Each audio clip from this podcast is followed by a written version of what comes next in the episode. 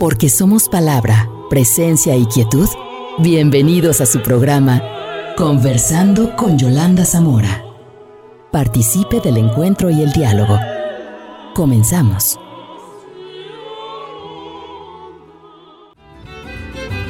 Amigos nuestros, septiembre continúa. Y seguimos celebrando, sobre todo esa grandeza de México, que viva la grandeza de nuestro país en todos los sentidos, la charrería, las danzas regionales, la música, la gastronomía. Bueno, realmente es un orgullo sentir la pertenencia y la identidad en nuestro país. Bien, pues me da mucho gusto recibir esta noche en el programa al licenciado Ignacio Bonilla. Él es el eh, presidente honorario vitalicio de Seminario de Cultura Mexicana. Pero además, quiero decirles que él, cuando estuvo en la gestión de culturas populares en la Secretaría de Cultura, hizo un papel extraordinario y fue uno de los grandes apoyadores de nuestra comida del maíz. ¿Por qué lo menciono? Recientemente Ismael nos pasó unos datos que subimos a redes y causó Ah, gran entusiasmo y las personas creían que, se repetiría la comida del maíz. Bueno, son, son documentos, hay que decirlo así, y agradezco a C7 ese documento que nos proporcionó, porque lo incluían en sus noticieros y demás.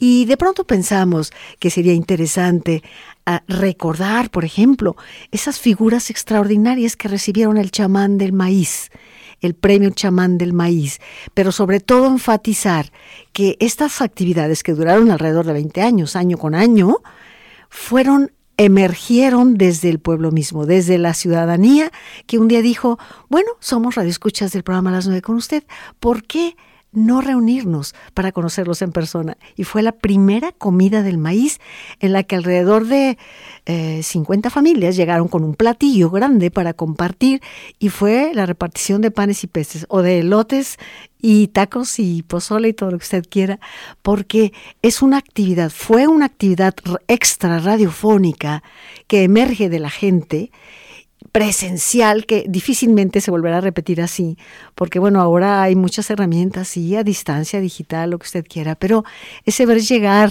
a la gente con su platillo, con las ollas, las holladas de elotes, los colores, los cantantes del pueblo que decían, quiero cantar así nada más por el gusto de hacerlo.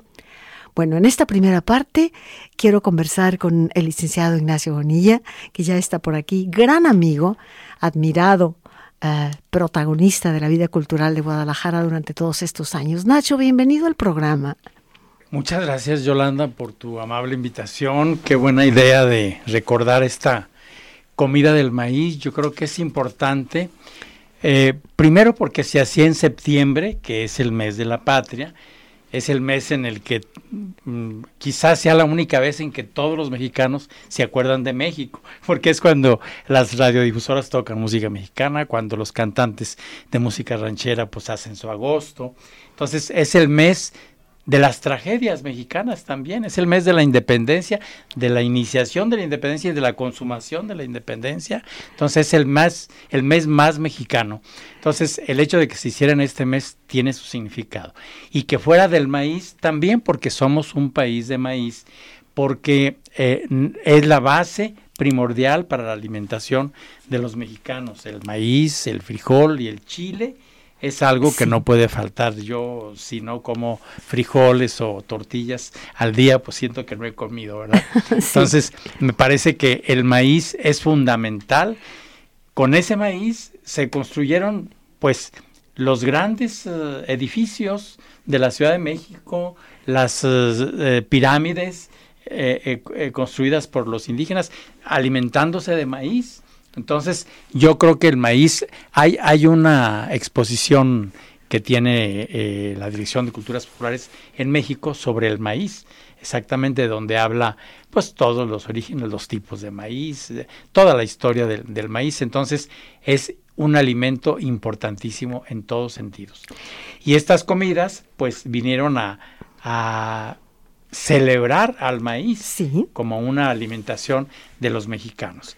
Pero además había folclore, había música, pero no era una música con artistas que se contrataban y que se les pagaba. No, eran artistas del pueblo que decían yo quiero cantar, escúchenme, véanme, se ponían sus vestidos, sus trajes como podían y, sacaban lo mejor de su voz. Era maravilloso realmente doy cuenta de que eh, en días pasados me llamó Rosa la Tapatía. Rosa la Tapatía es todo un caso, una señora que canta muy bello, que yo conocí un día, ella estaba haciendo el aseo en un lugar, en un, en un, encuentro, y me acuerdo que estaba cantando, y yo dije, ¿quién canta tan bonito? Y ella salió, yo. Dije, pues está invitada a nuestra fiesta del maíz, y llegó con un traje maravilloso, lentejueleado, y bueno, nos, no faltó nunca en las comidas, tú la recordarás, ¿no? Sí.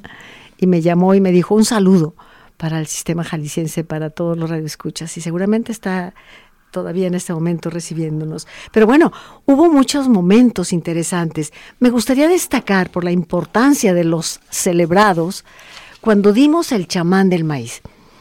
Cada, desde la primera vez eh, tratamos de destacar a aquellos que luchan por el patrimonio cultural, cultural. Y cultural inmaterial generalmente. sí. Y bueno, em, a partir de entonces se dieron diplomas al principio, pero de pronto se me ocurrió invitar a Óscar Samarripa, un gran escultor, un gran artista que le enviamos un saludo, invitarlo a que nos hiciera la escultura del chamán del maíz en plata. ¿Lo recuerdas, Nacho? Sí, cómo no. Eh, Óscar Samarripa hizo esa escultura anualmente ya por varios años que recuerdo que era financiada pues por la Secretaría de Cultura de Jalisco. Es, era una pequeña parte que financiaba. Porque él solamente cobraba el material. exactamente, el material, su trabajo lo, regalaba, y era una, escultura bella y que se entregó pues a personalidades. Realmente se, los que se decidieron fueron en diferentes ámbitos. Exacto, eh, pero todos emergiendo del pueblo. De, la cultura, todos eran de cultura popular, pero de diferentes eh, ámbitos, eh, porque se dedicaban a diferentes tareas artesanales o musicales o dancísticas, ¿verdad? Sí. Bueno, me gustaría recordar a algunos, y si el público conoce también y recuerda a algunos otros, pues ojalá que nos llamen 33 3030 5326. Pienso, por ejemplo, en don Nachito Cruz. Él hacía hojalata, hacía figuras de hojalata, quizá aquellos gallos de, hojalata maravillosos, y él, él recibió el chamán del maíz en el 2007, Nacho. ¿Lo recordarás? Sí, ¿cómo no? Sí, yo creo que es una artesanía verdaderamente popular y muy bella, eh, porque además eh, el, tema de esa artesanía son, por ejemplo, los gallos o elementos también de la cultura popular, principalmente rural o indígena. Exactamente, exactamente. El, eh, recuerdo con mucho cariño un segundo chamán del maíz que le fue otorgado a don Chon Barba de Tepatitlán, esto fue en el 2009, por su escuela de charrería que él financiaba en forma y, entregaba en forma gratuita a todos los niños para el arte de la charrería. Sí, yo creo que es fundamental la charrería, pues es otro de los principales eh, eh, patrimonios culturales de los mexicanos que en el año 2019, 2019 se eh, designó por la UNESCO Patrimonio Cultural de la Humanidad. La designación se llamó la Charrería Tradición Ecuestre de México. Qué bonito. Que por cierto acabamos de tener una conferencia para la fundación de Beckman en, el Centro Cultural eh, de Tequila, Jalisco. La impartió Gabriel Cabello, que es el presidente del Conservatorio de la Charrería, que es quien gestionó el expediente para que la UNESCO la declarara patrimonio. Eh, duraron cinco años de trabajo para lograr eso, que demostrar que esas nueve suertes de la charrería, que no solamente es un deporte, eh, así, así declarado por Ávila Camacho cuando fue presidente, sino es un estilo de vida, es una forma de vida, la forma eh, de cómo se ve a la mujer, o sea, a la esposa, a las hermanas, a las hijas. Eh, es una forma de vida eh, y es no solo el charro mismo, sino los artesanos que bordan la pita de los trajes, las espuelas. Es decir, es toda una cultura la charrería. Por cierto, también eh, un artesano del pitiado de Colotlán recibió el chamán del maíz, don Nacho Quesada. Sí, don Nacho Quesada, que es uno de los artesanos grandes de Colotlán. Ya eh, murió don, don Nacho. Eh, por cierto, su hijo ahora es el presidente municipal. Ah, Le enviamos un, saludo. Pero don Nacho fue uno de los grandes del, arte pitiado en, en Colotlán. Bueno, también me gustaría resaltar ah, algún aspecto que tiene que ver con la gastronomía. Quizás si yo les digo que don Manuel Ornelas recibió el chamán del maíz, digan don Manuel Ornelas, mm", pero si les digo don Marcelino, el del tejuino, de la capilla de Jesús, entonces lo conocerán sin duda, que está por cumplir 50 años de, del ejercicio de la entrega, hacer su tejuino todos los días. Y bueno, el eh, don Marcelino, él se puso así porque estaba de moda, dice que cuando él hacía el tejuino oía la canción de Marcelino. Ah, muy bien. en este mundo que Sí. Entonces, y, además ahí, pues tejuino de maíz, que, que tiene que ver con, el maíz. es una bebida tradicional que además en la cultura wixárika se usa el tejuino. Claro, no le ponen nieve de limón como aquí, es un tejuino muy fuerte. Sí, eh, pero es, más fuerte. parte de la tradición. Pues don Marcelino nos platicaba y que le puso a su carrito por la calle, por las calles de la ciudad, le puso don Marcelino. Entonces, pues es. Otro, a, propósito de gastronomía, no podemos olvidar a doña Pina, Pina, la de Pedro Buceta, que sacaba su, su bracerito, ¿no? Y eh, las enchiladas de Doña Pinedo, años y años y años, ella eh, hacía las enchiladas características de aquí de Jalisco. El nombre es Doña Josefina Encarnación Javier, ahí en, Padre, en Pedro Buceta, en Santa Tere, y ella recibió también en el 2014, me parece, eh, el chamán del maíz. ¿Lo recuerdas también? Excelente, sí, ¿cómo no? Hubo por ahí algunas otras entregas eh, que, tuvieron que ver, por ejemplo, y esta me encanta. Tú recordarás a Kena Bautista, ¿Cómo eh, no? hija de, Francisco Bautista. Exactamente. Una gran artesana wixárika.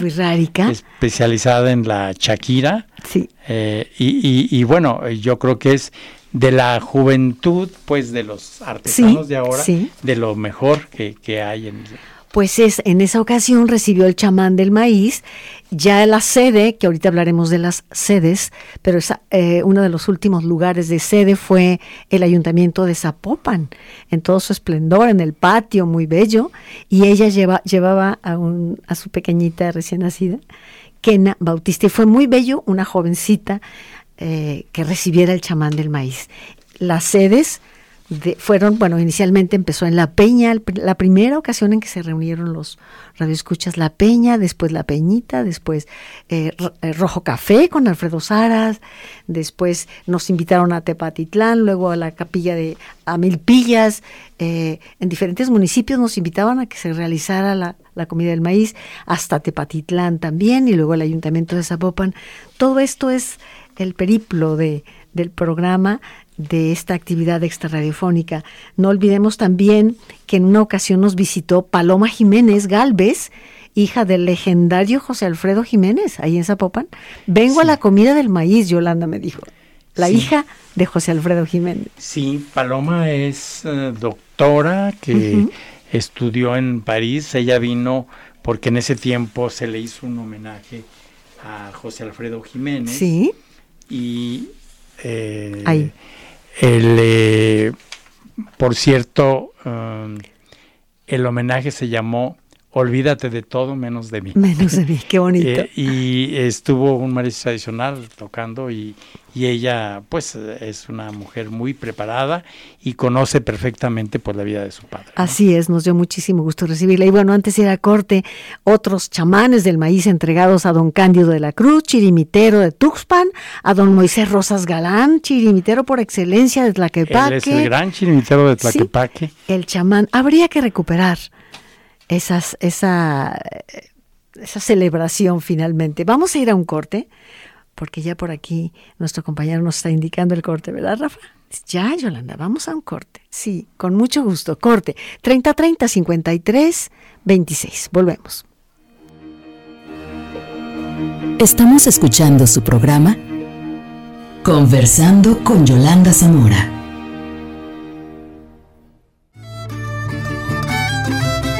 Gracias, Rafa. En los controles de audio, Rafa Guzmán, Hugo Ismael. En la producción, el teléfono 33 30 30 53 26. O bien, mándenos un WhatsApp. Puede marcar, puede mandarnos un WhatsApp al 33 10 20 30 61. Y le recibimos su llamada con muchísimo gusto también. ¿De acuerdo? Eh, Nacho, ¿vale la pena celebrar? Hablemos de esto. Yo creo que vale la pena celebrar lo que sea. Además, los mexicanos siempre tenemos ese espíritu de celebración. Nosotros celebramos hasta la muerte, o sea, hasta después de que la persona ha muerto, eh, eh, se acostumbra a llevar un mariachi al panteón lo cual en, los demás países del mundo les parece rarísimo, ¿no? Escandaloso. Nosotros hasta nos reímos de la muerte. ¿Será? O sea, imagínate que, pues, eh, eh, Guadalupe Posada con su eh, garbancera, ¿no? Que después se llamó la Catrina, este, pues es una, bueno, ahí era una sátira a la alta sociedad del, porfiriato, ¿no?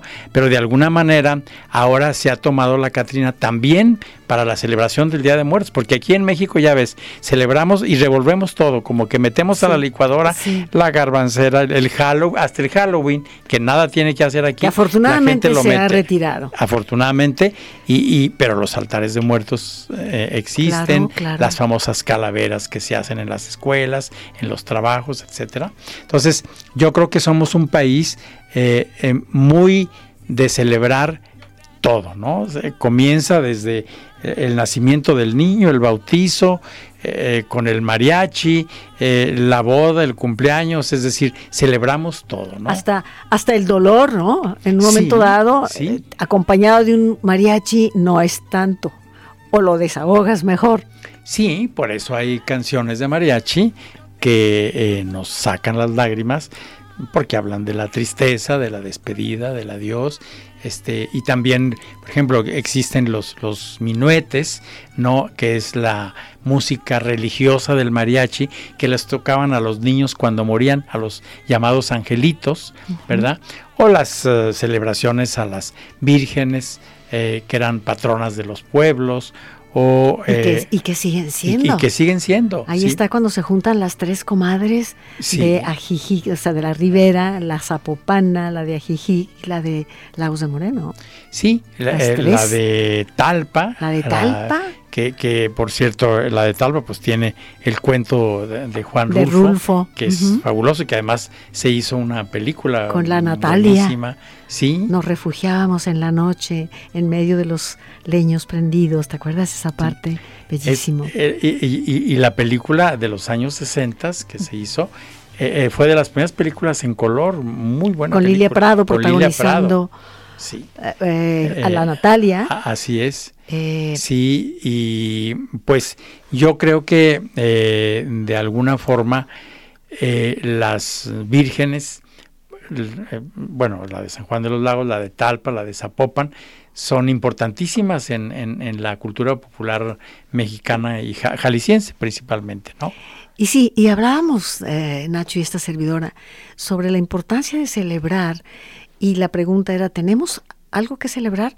Por supuesto que sí, habría que decir que sí, pese a que, vaya, estamos viviendo días asiagos, como si fuera poco, ya nos tocó el temblor del 19 de septiembre, eh, y, bueno, son días difíciles, no podemos negar la violencia, que es, es el principal cáncer de nuestro país en este momento, pero por supuesto que hay también razones para vivir, para celebrar, sí, vivimos la, la, alegría mexicana del, del, grito del 15 de septiembre, junto a la tristeza de, los muertos, de, las tragedias de, la mina que, sucedió hace, hace poco, de los desaparecidos, de tantos problemas que tenemos como país. Eh, somos la alegría junto a la tristeza y, y, y de alguna forma eh, no nos rendimos porque México siempre ha salido adelante eh, gracias al, al, a que el, pueblo se vuelve cómplice, se ayuda a la hora de la tragedia y puede salir adelante. Entonces, yo creo que debemos seguir celebrando, pues duramos tres años eh, celebrándolo todo virtualmente, lo cual era terrible, ¿verdad? Y, pero pues ahora ya afortunadamente la pandemia se ha retirado y, em, podemos empezar a celebrar, vernos personalmente. Sí, sí, ciertamente. Bueno, eh, será interesante mirar un poco hacia la charrería, ya que participaste en ese encuentro que hubo sobre la charrería mexicana y la riqueza. Basta, mire, yo traigo un libro extraordinario de una fundación cultural en donde, donde, donde tú abras las páginas, ves el piteado, ves, bueno, desde la selección de los animales, de los caballos, con esa belleza, los sombreros que de una, de una o doble pedrada, de esa, esas chalecas, la chaquetilla, ¿cómo se le llama? La, se me va el nombre, la chaquetilla, sí, piteada también. Eh, sí, yo, yo creo que la charrería pues es muy importante en, en las identidades mexicanas porque fue una eh, práctica cultural que comenzó en las haciendas eh, y que unió a las dos clases sociales separadas por la revolución, es decir, los caporales, los muchachos empleados de los hacendados, enseñaban a los hijos de los hacendados a esas suertes de la charrería. Y entonces los hacendados pues les agradecían a, sus empleados. Eh, eran buenas personas en general, los hacendados yo creo. Eh, claro, habría también quienes explotaban a, sus trabajadores, pero en este caso de la charrería eran los maestros de sus hijos, ¿verdad? Y entonces eh, la charrería se tiene reconocido que nace en 1616 cuando el virrey mm, da permiso eh, en el estado de Hidalgo eh, para que puedan montar a caballo y hacer esas suertes. Y a, partir de ahí se considera el, origen en el estado de Hidalgo. Pero claro, Jalisco ha sido el estado que más lo ha impulsado, eh, junto con Zacatecas, con Aguascalientes, Incluso Guanajuato. Puebla. el Estado de México. Es decir, son, es un origen regional como el mariachi también. Pero Jalisco, mm, el charro cantor, por excelencia, pues es jalisciense. Ese que Jorge Negrete representó en la Jalisco No Terrajes y que de alguna manera, pues viene siendo mm, el charro junto con el mariachi, pues una ícono eh, ahora mundial de la mexicanidad. O sea, cómo Jalisco se convirtió en un estado emblemático, Así ¿verdad? Al grado de que eh, Manuel Esperón, este, que compuso la canción Ahí Jalisco y que lo tuvimos también aquí, y que lo tuvimos aquí, eh, a él llegaron a, preguntarle en el extranjero, ¿y dónde queda ese país? Refiriéndose a Jalisco, porque este, pues eh, con la película y la canción, pues Jalisco le dio la vuelta al mundo, ¿no? Sí. Entonces yo creo que la charrería, afortunadamente, se sigue conservando ahora más como deporte, ahora más como espectáculo, ya no como un estilo de vida, ¿verdad? Mm, sí. Eh, eh, porque mm, ya se ha hecho como un evento deportivo de competencia en las ciudades. Eh, por eso hay congresos nacionales charros. Zapopan es el municipio donde más lienzos charros hay en el país y Jalisco pues fue de los primeros en formar su asociación de charros de Jalisco en 1920, hace 100 años. 100 años ya. Y, ya que tú hablabas de que surge en medio de una diferencia de clases sociales muy marcada y podemos ubicar más o menos esa época, tú veías a la peonada, a los peones con su calzón de manta blanco y sus guaraches, pero luego había una transición que es el chinaco. El chinaco con la influencia española, su paliacate amarrado, un sombrero más pequeño. Los pantalones rayados, eh, como de drill, o sea, era e, es el caporal. El caporal, luego vendría ya propiamente el, la trascendencia del traje de charro. Elegantísimo. Eh, Elegantísimo. Hay, varios tipos de, Con botonadura de plata incluso y demás. Y desde luego eh, todos los, los elementos que se utilizan en la charrería, pues la misma silla de montar, de esas sillas que se hacían en Colotlán, bordadas en pita, que costaban hasta un millón de pesos, ¿no? Una silla, de, montar. Y, y, no se diga, o sea, todo lo, o sea, es toda una cultura la charrería, porque muchas personas dependen de ella. Quizá, como te digo, ahora ya no tanto, porque no es una forma de vivir, un estilo de vida, sino es un deporte que, en el que se concursa como cualquier otro, lamentablemente ya no se puede ser charro de adeveras en la ciudad. Mm, vestir mm, permanentemente de charro, pues no. Es solamente en ocasiones de gala y de fiesta, ¿no? Sin olvidar que también el traje de la mujer era bellísimo y ese cierre de las, que generalmente era el cierre de una charreada, vamos, con la escaramuza en donde entraban ellas eh, eh, sentadas eh, Sí, con la pierna, eh, no como hombre, en, albardón, en, el, albardón. Sí, sí eh, claro que ahí participan las mujeres, desde luego. Sin embargo, yo recuerdo una reunión de charros que tuvimos en una ocasión para elaborar el plan estatal de, la charrería, en donde mm, comentaba yo que no, que a la mujer no se le veía en la charrería me dijeron, ah, sí, claro. Las, con la escaramuza al final. Las escaramuzas y, además nuestras esposas, sí, sí, pero, eh, no, no, no eran protagonistas. Ni protagonistas de la charrería. O sea, eh, eh, el, la charrería es un deporte en su origen masculino. Ya la mujer se incorpora después, pero no se le dan los puestos de poder. O sea, no hay una presidenta de asociaciones charras. Y como te digo, ni siquiera un protagonismo a lo largo de, la, de, una charreada, por ejemplo, que muestra la suerte charras, ahí no tiene cabida la mujer. Como un cierre muy bello, al final sí. Sí, desde luego. Y reciente, vamos, no era parte de. Sí, yo creo que pues es natural por, por el tipo de deporte que es. y por el tipo de, de, y, los la vida de y la vida que, que se vivía, el machismo imperaba. Igual y se alardeaba de él.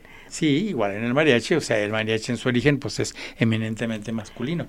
y ahora ya, hay mariachis de mujeres, por supuesto, que incluso tocan trompeta, que es, sería lo más eh, ¿Difícil? Pues no sé. Eh, lo que requiere más esfuerzo. Sí, y, y, de alguna manera, pues ya ahorita, como en todos los campos, la incorporación de, de la mujer, pues ya es, eh, en algunos casos ya es al 50% o más. En, en otros casos, pues todavía comienza apenas, ¿no? La charrería. Estamos hablando de la charrería. Hoy nos acompaña el licenciado Ignacio Bonilla estamos hablando de la importancia de celebrar. Teléfono 3030 5326. Llámenos o bien mande un WhatsApp 33 10 20 30 61. Llámenos. Vamos a un poco de música, por favor, Rafa. Y seguimos aquí con ustedes luego de este espacio musical. Qué bonitas letras, ¿no, Nacho? Esa es la chata. Los compositores de sones, de canciones rancheras. Eran, eh, y, ya después, eh, eh, en, el siglo XX, pues los boleros y los corridos y eran letras maravillosas. Bueno, quiero agradecer eh, a, algunas personas que se han inscrito cuando subimos a nuestra página la convocatoria para el programa de hoy. Agradezco muchísimo a Paco Galindo. Vaya un saludo para Paco. Saludos, Paco. Paco, un abrazo para Paco Galindo, quien estuvo al frente de una manera muy asertiva, muy exitosa, con actividades muy importantes en el Museo de Arte Popular, ¿no? También un saludo a Pablo Machado, a Soledad su esposa, a Andrea, a, toda la familia, nos están escuchando también, vaya un saludo para ellos. María Elena García también, eh, Juan Carlos Núñez, también se reporta aquí, Cintia Leticia, Cintia Lisset, gracias Arturo David, Glafira Altamirano, María Guadalupe, Ismael Cortés, Pati, García Torres, un abrazo a Pati, Marta López, uy, qué gusto Martita, esto se va hasta Estados Unidos, estamos, nos pueden escuchar ahora a través de www.jalisco.com y Martita, hay que decirlo, fue la primera operadora del programa A las 9 con usted cuando inició. Te puedes imaginar, le enviamos un saludo. Ahora radica en el extranjero. Paco, ah, ya lo comenté, Fernando Soltero, Mari Surutusa, un abrazo Mari, Conrado Ángel, Crisia Apreciado, eh, Roberto Saldaña, Marcos Casillas, Hugo Ismael. Ah, bueno, este ya la tenemos aquí y aquí está Hugo con más llamadas del público. Ahorita a ver si puedes pasar, Hugo, por favor. Óscar Oropesa, que cantó varias veces con nosotros, me encanta, un gran amigo, eh, una voz preciosa, estuvo en varias comidas del maíz, ¿verdad, Oscar? Si nos estás escuchando, ¿cómo ves, Nacho? Pues hay muchas personas que, que recuerdan estos eventos de la comida del maíz. Sí, pues nuestra cultura mexicana es riquísima, estamos en el BES de la patria, eh, nuestra cultura se ha convertido en patrimonio cultural de la humanidad, tenemos varios patrimonios culturales inmateriales, entonces, ah, eh, sería interesante que nos recordaras la, mencionar la diferencia. que, tenemos.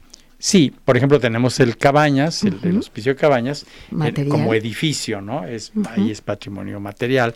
Tenemos el paisaje agavero eh, del Tequila, que es un paisaje precioso y que se ha designado por la UNESCO. Sí, está designado. De la humanidad, está designado. Tenemos también una parte del camino tierra adentro que pasa por por Jalisco, y que también es patrimonio de la humanidad. Tenemos la, la romería a la Virgen de Zapopan, que fue declarada en el 2019, también patrimonio de la humanidad. Y luego, desde luego, el mariachi en el año 2011, el mariachi música de cuerdas, canto y trompeta.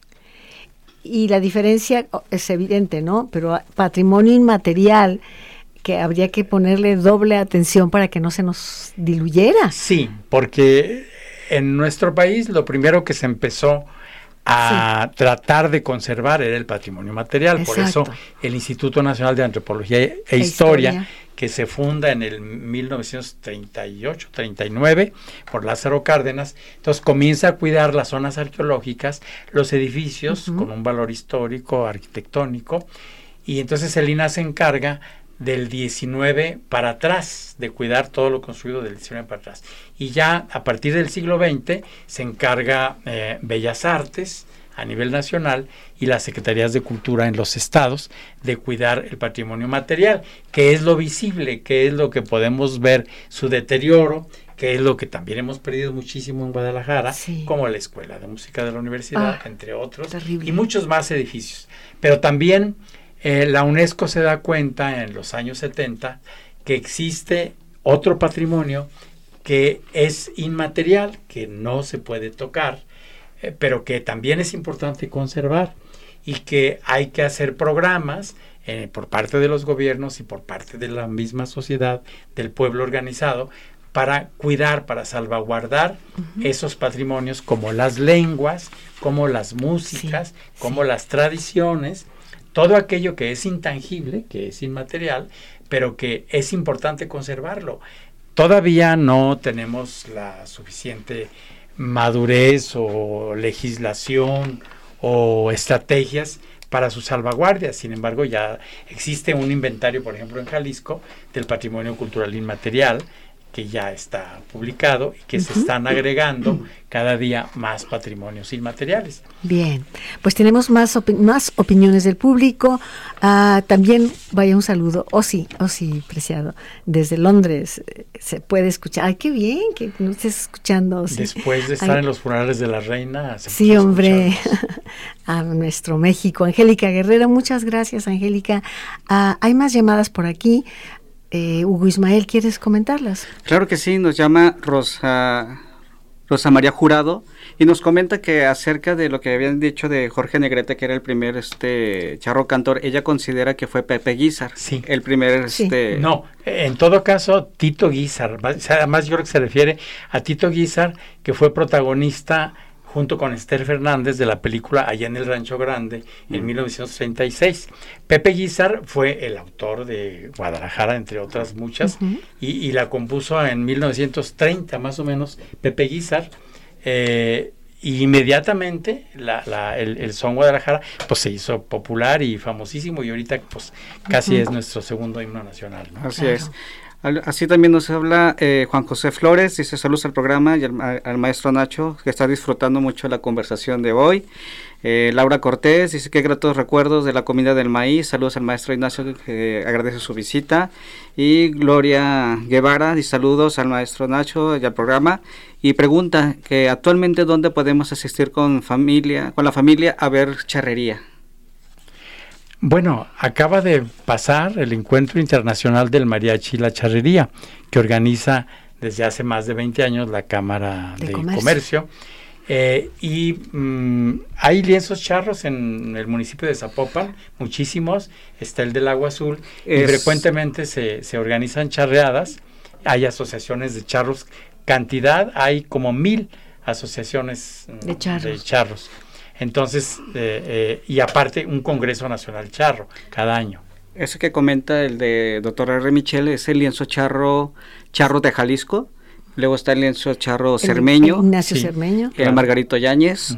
y, Juan Sánchez Nuño, que son los que están aquí en la zona metropolitana donde puede visitar. Nomás hay que ver nomás este, las fechas del programa que tienen y para poder asistir en familia.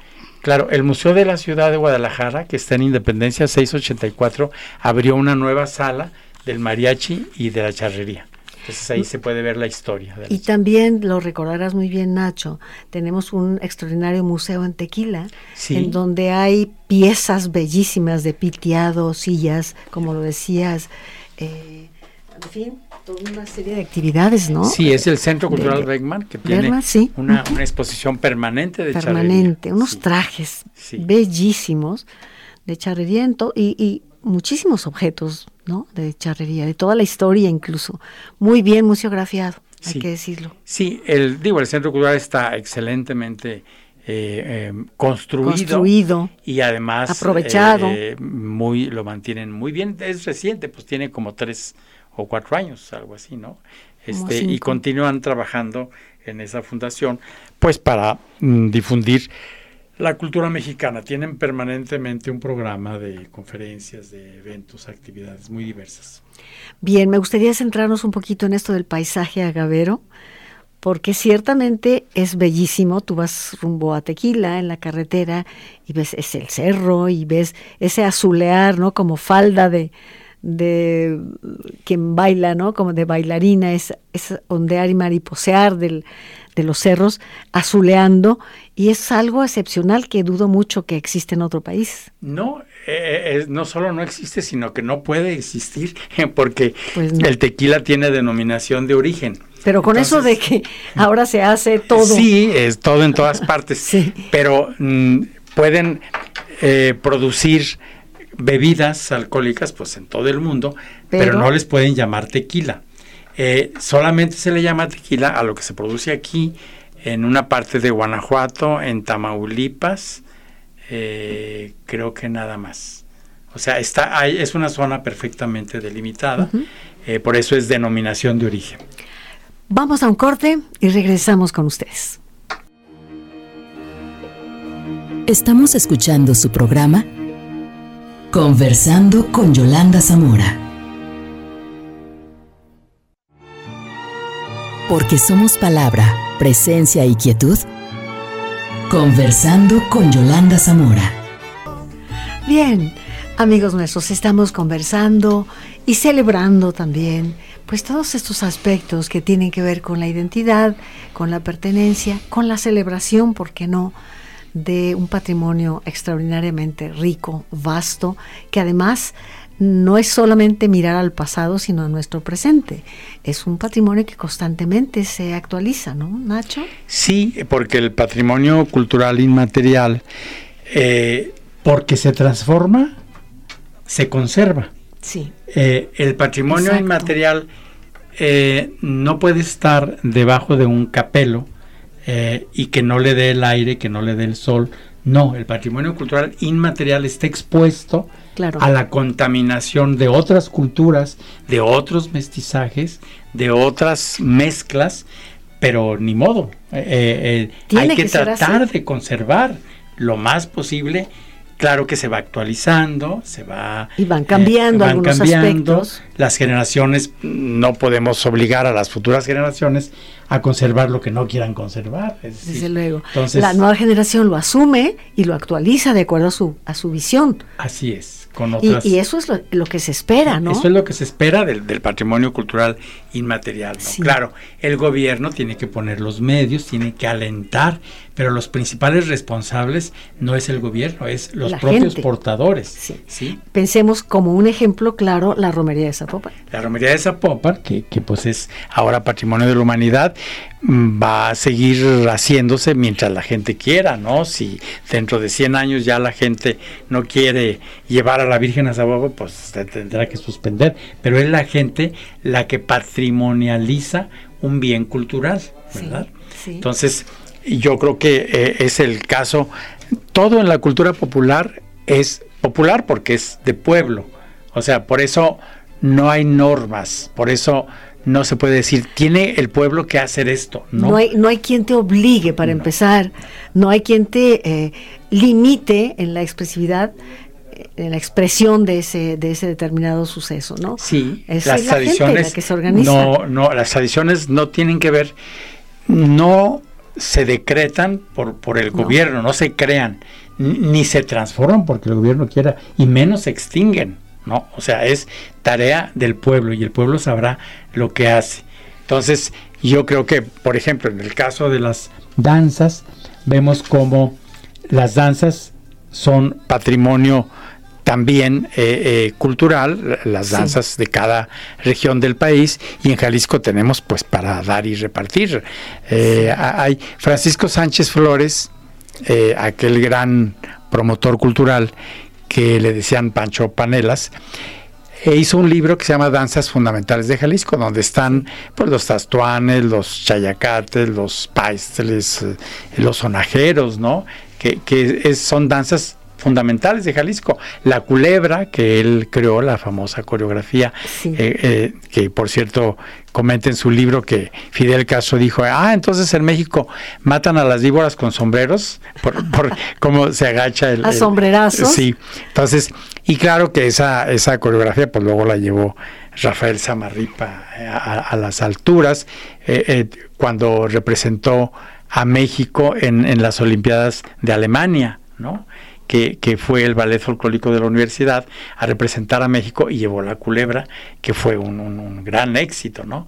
Y eh, claro que todas las coreografías eh, que de Samarripa o de Amalia Hernández o de el maestro Vélez, que, ya no vive, pero fue, estuvo en Veracruz, eh, esos grupos folclóricos importantes de nuestro país, no son exactamente la cultura popular. O sea, ellos se inspiran en las danzas del cerro de tal región, de tal comunidad y las llevan a escena, las transforman. Aunque es muy clara la diferencia.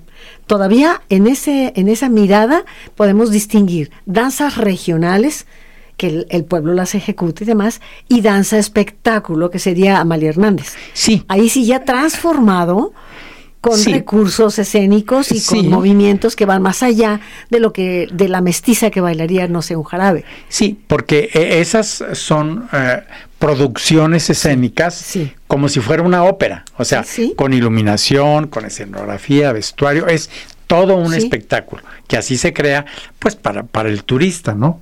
Pero eh, sin embargo, pues es lo más cercano a la realidad. Digo, a diferencia del ballet clásico o de la danza contemporánea, pues sí, definitivamente el folclore, lo, llamado, en los llamados eh, grupos o, ballets, no me gusta decir ballets, no, pero grupos folclóricos, grupos regionales. Sí, pero que, que le les ha ido muy bien porque han llevado esa muestra del folclore mexicano por el mundo. A mí me ha tocado uh, viajar con, grupos folclóricos que, eh, por ejemplo, con el del Ayuntamiento de Guadalajara, estuvimos con, con el Papa Juan Pablo II, por ejemplo, eh, hubo una gira por toda la eh, Italia, principalmente en, la isla de, Sicilia, en, Messina, Palermo, todos los pueblos de, esa región, y además en, Grecia y en España, y, los grupos mexicanos siempre son muy aplaudidos, casi siempre los invitan a cerrar el festival porque es lo más alegre, es lo más espectacular Claro que el folclore de otros países pues también es hermoso, pero, pero el de México es muy aplaudido. México es algo excepcional, ciertamente. Se habla de que hay dos grandes ríos de folclore en danza, folclórico, claro, que sería la Unión Soviética, sus danzas tan variadas, de tanto color y tantas coreografías muy vitales, muy brillantes, similares a lo nuestro. Es decir, esa fuerza solamente México la tiene. Sí, sí, yo creo que eh, pues por eso siempre estos festivales internacionales del folclore que hace la, la CIOF de, la, de la UNESCO, pues eh, se hace uno en Zacatecas, por ejemplo, anualmente, desde hace como, desde 1994 más o menos, y se sigue haciendo y hay también en otras ciudades mexicanas estos festivales y yo creo que vale la pena seguir apoyando a estos grupos porque en los últimos tiempos se han dejado de apoyar. Aquí teníamos pues al Ballet Folclórico Universidad de Muchos grupos folclóricos. Muchísimos grupos. El, de la Secretaría de Cultura que ya no existe. Eh, hay en todo el Seguro estado Social, el Seguro Social y hay muy buenos directores. El del Ayuntamiento de Guadalajara, muy buenos directores. El de la Normal. El de la Normal. Y, ya no se reciben los apoyos por parte del gobierno. Ahora se apoya más el ballet clásico y la danza contemporánea. Ha resurgido esta, esta danza eh, y el folclore se ha olvidado porque pues es ese México del pasado que se nos está yendo de las manos si no se crean políticas públicas y si la sociedad no se apropia de aquello que es lo que nos dio origen a estas identidades de hoy, ¿no? Pues, eh, ¿qué te parece, Nacho? Si nos despedimos con música, vamos eligiendo algo, no sé si tengamos la culebra, por ejemplo, o si tengamos eh, bueno, algún son que haya tras el cristal. Elijan ustedes, Hugo Ismael. Muchas gracias, Hugo. Muchas gracias, Rafa. Y quiero agradecer profundamente a Nacho Bonilla, al licenciado Ignacio Bonilla, que hoy nos ha acompañado con su valiosa experiencia, compartiendo sus conocimientos y esta celebración de lo nuestro. Muchas gracias, Yolanda, por tu amable invitación. Qué bueno que sigues con esta ventana al aire eh, las noches de los martes. Muchas gracias. Los esperamos la próxima semana y nos despedimos con esto. Este fue su programa Conversando con Yolanda Zamora. Gracias por su atención y le esperamos el próximo martes 9 de la noche en JB Jalisco Radio